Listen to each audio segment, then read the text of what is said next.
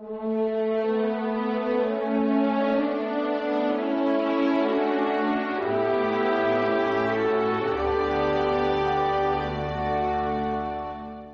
qué me llamáis Señor, Señor, y no hacéis lo que os digo?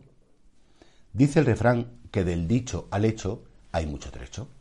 Y hay muchas personas que son expertas en decir a todo el mundo lo que tienen que hacer. Hay personas que están siempre recordando lo mal que está todo o lo bien que debería estar, pero ellos, al final, tampoco hacen nada.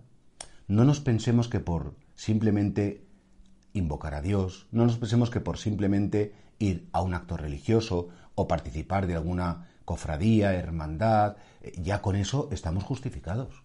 Jesús dice, no, no, no, todos los que dicen Señor, Señor, pero no hacen mi voluntad, verdaderamente no son mis discípulos y es que no les sirve para nada. Y por tanto, el Evangelio de Jesucristo, la buena noticia de Jesucristo, no es tanto una idea, cuanto una vivencia. No es tanto decir cosas, saberse unos enunciados, cuanto intentar que se conviertan en vida. Y por eso Jesús no le gustaba a todos esos fariseos que estaban todo el rato en el templo haciendo oraciones, alabanzas, súplicas, acciones de gracias, pero luego su vida era absolutamente otra cosa. Eso es la incoherencia de vida.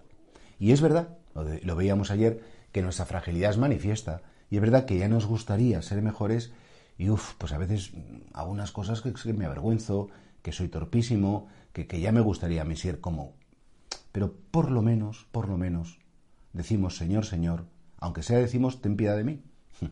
Nos dirigimos al Señor por lo menos para decirle a Él que Él que nos conoce por dentro, que Él que sabe nuestras incoherencias, que se apiade de nosotros. Y entonces, efectivamente, no se trata solamente, ser cristiano no es algo de boquilla, no es algo de fachada, no es algo de cara a la galería, sino que ser creyente es algo que sucede dentro del corazón.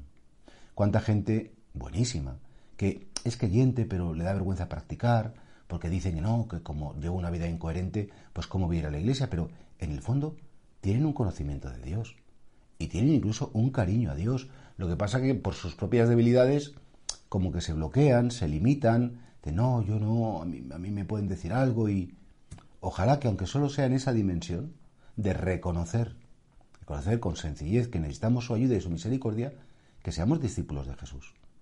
Y creo que ahí tiene ese grandísimo valor de que no se trata de mover mucho los labios.